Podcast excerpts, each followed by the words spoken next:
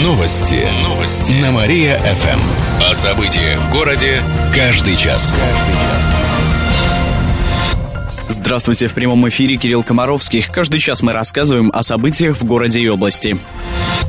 Почти 900 молодых семей заплатят долг по ипотеке при помощи областной казны. На днях завершился прием заявлений на распределение соцвыплат. За два месяца документы подали около 900 молодых пар. Все они получат от 100 до 200 тысяч рублей, чтобы погасить долг по жилищной ипотеке. Деньги выделят из областного бюджета. Право на соцвыплату имеют семьи с ребенком, где оба супруга не старше 30 лет, а также неполные молодые семьи с ребенком. Следующий прием заявлений начнется в марте следующего года, сообщили в Управлении по делам молодежи Подробнее о соцвыплатах можно узнать по номеру 760606. Отметим, по данным агентства РИА Рейтинг, ставки по ипотечному кредиту в Кировской области составляет 12%. При таких условиях семья со средним доходом может позволить себе минимум однушку. Садоводам-дачникам станет проще получать прибыль. Предполагается, что они получат государственную поддержку. Для садоводов, которые хотят заработать на овощах со своей грядки, упростят процесс получения торгового места. Для этого будет введена упрощенная форма договора, что займет меньше времени. Соответствующий законопроект внесен в областное заксобрание. Дачники смогут продавать овощи на универсальных рынках, рассказал зампред регионального парламента Михаил Курашин. Это стихийные рынки, которые, с одной стороны, вызывали большие замечания со стороны муниципалитета, и был период, когда с ними боролись, но в то же время все мы с вами понимаем, что люди, которые свою продукцию там предлагают, это там, не с точки зрения зарабатывания больших денег, а исключительно с точки зрения обеспечения там, минимального дохода своим и так небольшим деньгам, поэтому предлагается упрощенную форму такого договора. Как будет оформляться договор, определит муниципалитет, если депутаты одобрят законопроект. Его реализация не потребует дополнительных затрат из бюджета. Виртуальную прогулку можно устроить по музею Циолковского. Такая возможность появилась в рамках Года культуры в Кировской области. На официальном сайте музея разместили 3D-экспозицию. В областном правительстве рассказали, что посетители смогут увидеть все залы. Кроме того, о некоторых особо интересных экспонатах можно узнать подробнее. Например, о модели Солнечной системы начала прошлого века или об управлении космической станцией, катапультном кресле. Поближе можно будет увидеть костюм летчика-испытателя. Эти и другие новости вы можете прочитать на нашем сайте mariafm.ru. В студии был Кирилл Комаровских. Новости города. Каждый час. Только на Мария-ФМ. Телефон службы новостей 45 102 и 9.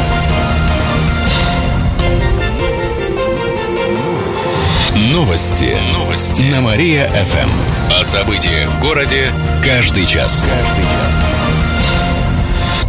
Здравствуйте, в прямом эфире Кирилл Комаровских. Каждый час мы рассказываем о событиях в городе и области.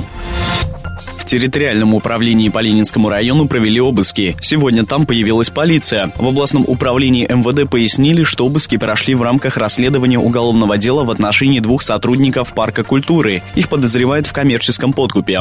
По данным регионального следственного комитета, директор компании, которая обслуживает парк имени Кирова, вымогал деньги у предпринимателя. Последний размещал 3D-аттракцион на территории парка. Подозреваемый ежемесячно требовал у бизнесмена 40 тысяч рублей. При этом он угрожал, что отключит электричество имущество или расторгнет договор аренды, если предприниматель откажется платить. В течение нескольких месяцев потерпевший передавал деньги через посредника, заведующего аттракционным комплексом. В отношении посредника, а также директора возбудили уголовные дела. Сейчас полиция проверяет городских чиновников на причастность к этому преступлению.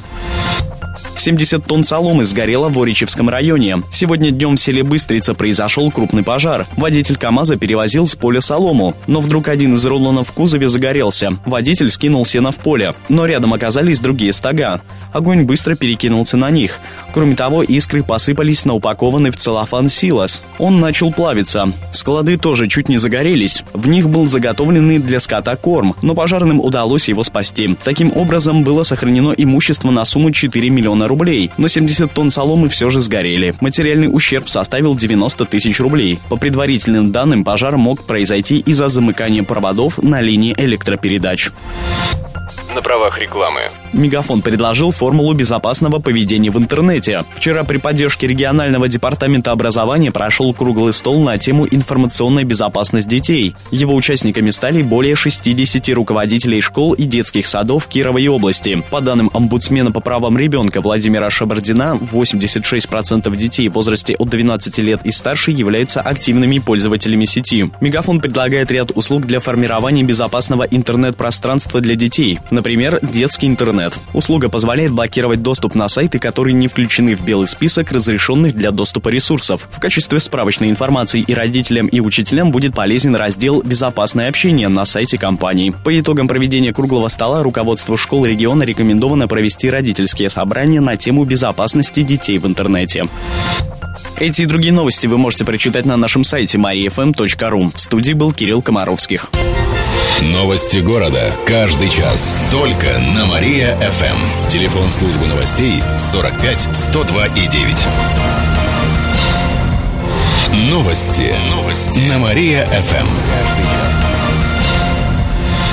Здравствуйте, в прямом эфире Алина Котрихова. Каждый час мы рассказываем о событиях в городе и области.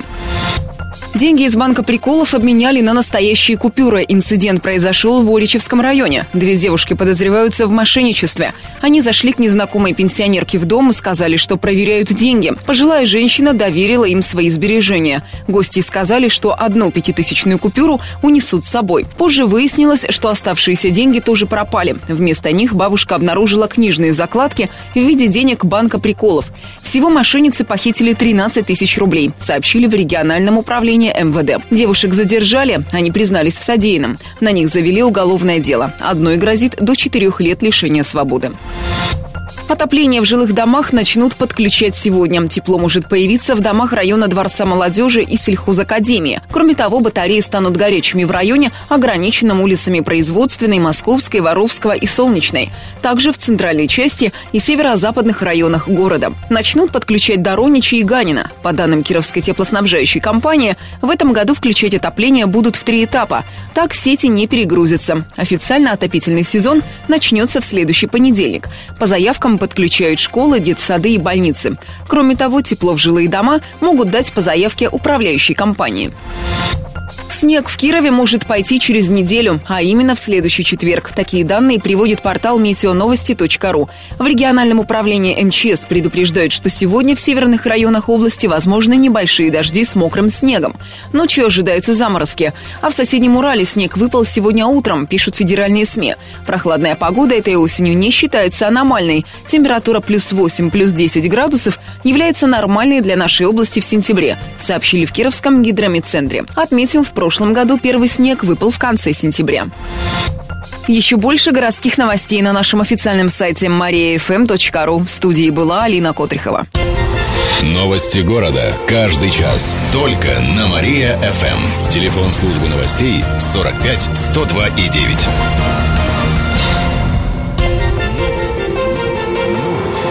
Новости. Новости. На Мария-ФМ. О событиях в городе каждый час. Каждый час. Здравствуйте, в прямом эфире Алина Котрихова. Каждый час мы рассказываем о событиях в городе и области. Инаугурацию губернатора проведут 23 сентября. Об этом написал в своем твиттере Никита Белых. Накануне прошло заседание комиссии областного избиркома. На нем подписали протокол о результатах голосования за губернатором. Выборы признали состоявшимися. Региональная общественная палата и уполномоченные по правам человека считают, что голосование прошло в рамках законодательства. Операция прошла очень удачно. Никиту Белых выбрали почти 70% избирателей при явке в 36%. На посту губернатора он проведет 5 лет. Кировские ларечники игнорируют запреты. Накануне городские власти проверили киоски, на которые жалуются местные жители. Так посетили ларек в районе автовокзала на Некрасова 17. В мэрии сообщили, что там продавали так называемые перчики. Владелица киоска становится нарушительницей не первый раз. Ранее она заключила мировое соглашение с администрацией. Однако свою часть обязательств не выполнила. Теперь киоск снесут. На его месте появится остановка. Я больше предупреждать не буду. Все. Подобная ситуация сложилась в ларьке на Лепсе 58. Там продают пиво и перцовую настойку. Несмотря на запрет, товар выставили на витрину. Этот киоск стоит на придомовой территории, поэтому решение о его сносе могут принять только местные жители. Напомним, что киоски, в которых неоднократно будут замечены подобные нарушения, демонтируют и уже в ноябре выставят земельные участки на аукцион. Схватка со снежными барсами закончилась поражением. Накануне хоккеисты Олимпии провели первый выездной матч в рамках чемпионата МХЛ. Он прошел с командой из Казахстана «Снежные барсы». После серии удачных игр на этот раз олимпийцам не удалось одержать победу. От горя! Чепчане проиграли со счетом 4-5. Исход встречи определился лишь в дополнительный период. Наши спортсмены допустили ошибку и пропустили шайбу в свои ворота. Тем не менее, команда заработала одно очко. Сейчас Олимпия находится на третьей строчке турнирной таблицы среди приволжских клубов. Следующая игра пройдет в субботу. Олимпийцы сразятся с сибирскими снайперами из Новосибирска. Еще больше городских новостей на нашем официальном сайте mariafm.ru. В студии была Алина Котрихова. Новости города. Каждый час. Только на Мария-ФМ. Телефон службы новостей 45 102 и 9.